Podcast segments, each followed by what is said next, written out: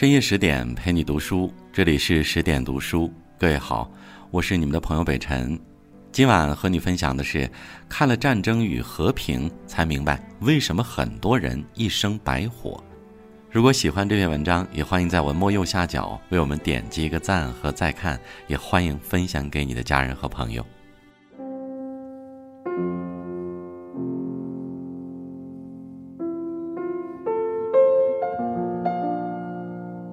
在俄国文学史上，有这样一位伟大作家。他不仅有着《社会百科全书》的美誉，连列宁都称他为俄国革命的镜子。他就是位居文学三巨头之首的托尔斯泰。他创作的《战争与和平》更是俄国第一部赢得全世界声誉的长篇小说。小说以一百五十年前的俄法战争为背景，小说的主人公皮埃尔在经历家国离乱、痛苦磨难后，最终获得成长，收获幸福。时代的一粒灰落到每个人头上，都是一座山。突如其来的俄乌战争，持续反扑的疫情，行业的衰落与消失。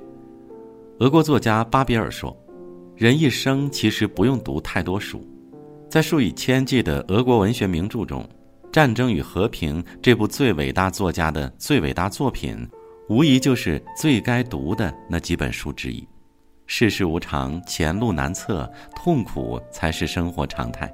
当你读懂了《战争与和平》，就会明白，人这一辈子若学不会在痛苦中觉醒，在成长中自立，终会困在原地，一生白活。皮埃尔是一位伯爵的私生子，他因意外继承巨额遗产，从此过上优渥的生活。不谙世事的他，无论旁人给予什么建议或说些什么，他都予以采纳，深信不疑。华西里公爵为了拉拢他，给他找了一份工作，他二话不说就欣然前往，只因华西里认为这份工作适合他现有的身份。亲朋好友利用他的善良，总是向他借钱却又不还，让他一度反感。可当他听到“以你的仁爱胸怀，凭你的善良心肠”等这类话时，他又会倾情相助。海伦美艳热情，被称贵族第一美女。皮埃尔虽有意追求她，可又觉得两人性格不合而徘徊不定。当贵妇人安娜不停地在他身旁耳语：“看，你和海伦是多么般配的一对，没有谁比海伦更适合你了。”他又动了心，立马向她求婚。然而，看似得偿所愿的他，换来的却是无尽的痛苦。光鲜亮丽的工作只是空有头衔，每日里不是参加舞会，就是参与一些社会活动，如此循环往复，让他觉得枯燥乏味。以为对他人的相助能够获得真心回馈，可他低估了人心的险恶。他们表面称赞他是如何宽厚仁慈，背地里就会讥笑他是多么幼稚无为。更让他痛苦的是与海伦的婚姻。海伦花钱不仅大手大脚，还与众多男人保持暧昧。皮埃尔规劝他检点行事，他不但嘲讽他软弱无能，更是把暧昧对象带回家住。生活的不如意接踵而来，皮埃尔却无力改变。这种无力感时时裹挟着他，让他痛苦不已。余华在《活着》中写道。生活是属于每个人自己的感受，不属于任何别人的看法。太过依赖别人，只会渐渐没了原则，失了自己；太过听信别人，只会成了别人嘴里的善人，心中的傻瓜。人类的悲欢并不相通，这世上也没有真正的感同身受。把希望和命运交给他人，换来的只会是无尽的痛苦。皮埃尔经历生活挫败和婚姻失败后，为了逃避现实，他选择远离家乡，四处旅行。可过往痛苦就像影子一样如影随形，这种感觉不仅让他失去了往日神采，连沿途的美景他都无心欣赏。直到在一次旅途中，一位智者看出了他的困境，于是开导安慰他。对方的一句话瞬间点醒了他，他突然明白。消除痛苦的途径不是逃避，而是在反省中通过不断锤炼，成长为更好的自己。于是他每天刻苦读书，用心观察人情世故，时刻反思往日行为。他还会定期拜访好友安德烈，与他促膝畅聊，下至与人相处之道，上至家国情怀，他努力汲取他人之长，去己之短。哪怕被法军抓捕入狱，在如此艰苦的条件下，他还不忘磨砺自己。被俘入狱后，皮埃尔每天吃不饱穿不暖，还要做很多繁重的活可他并没有自暴自弃，反而利用劳动让身体变得更加健硕。更让人无法忍受的是，法军时常会对俘虏进行殴打和欺辱，其他人都叫苦不迭，他却漠然置之，把所有心思都放在提升自己身上。一有时间，他就会和狱友们交流谈心，了解他们过往经历，及时补缺自己不知道的事物。最终，皮埃尔在一次次自我觉察中看清自己的缺陷，也在一次次蜕变中成为一个崭新的自己。亚里士多德说：“生命最终的意义，并不仅仅在于生存，还在于觉醒和沉思的能力。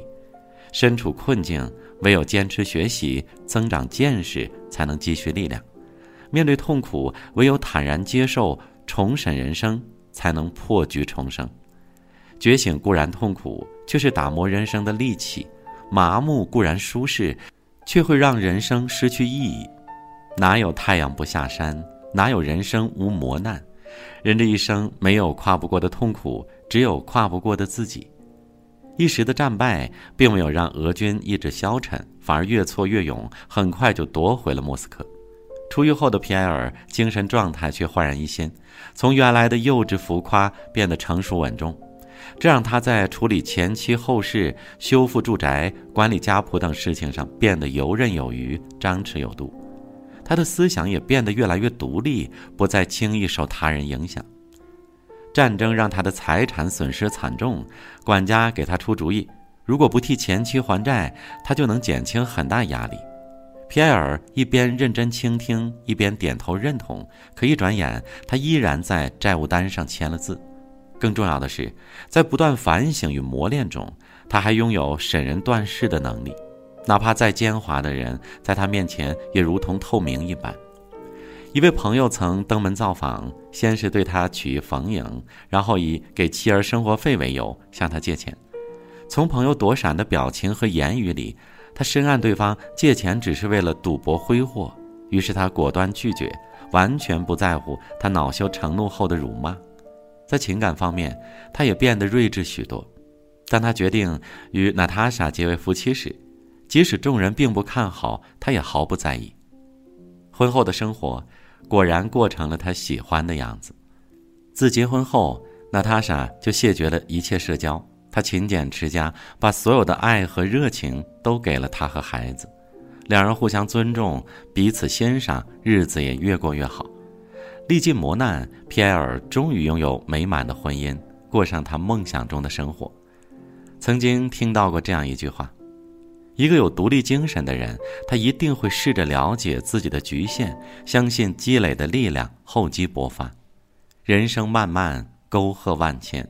我们难免会被旁人所绊，让自己陷入无限的焦虑和痛苦中。人生的成长不是经历了多少，而是在经历中变得清醒自知。任何时候，我们都清楚自己的人生要怎么过，自己的路要如何走。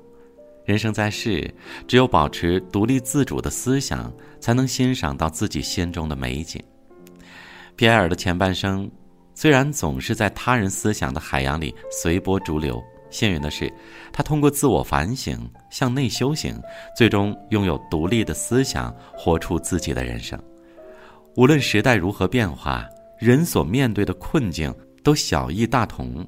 也许我们也曾像皮埃尔一样，因受外界影响，曾失去真实的自己，因无法面对现实而选择逃避沉沦。走过半生，你我终会明白，生活是自己的，与他人无关。正如书中的那句话：“幸福的源泉在我们自身，而不在外界。”终其一生，我们都是与自己博弈。学会认清自己，洗练自己，才能让灵魂觉醒，破晓重生。愿你我都能拥有审视自我的能力，抽钉拔蝎的智慧，将这一生活得精彩无憾。好了，我是北辰，再次感谢您收听今晚的十点读书。祝你晚安，我们下次见。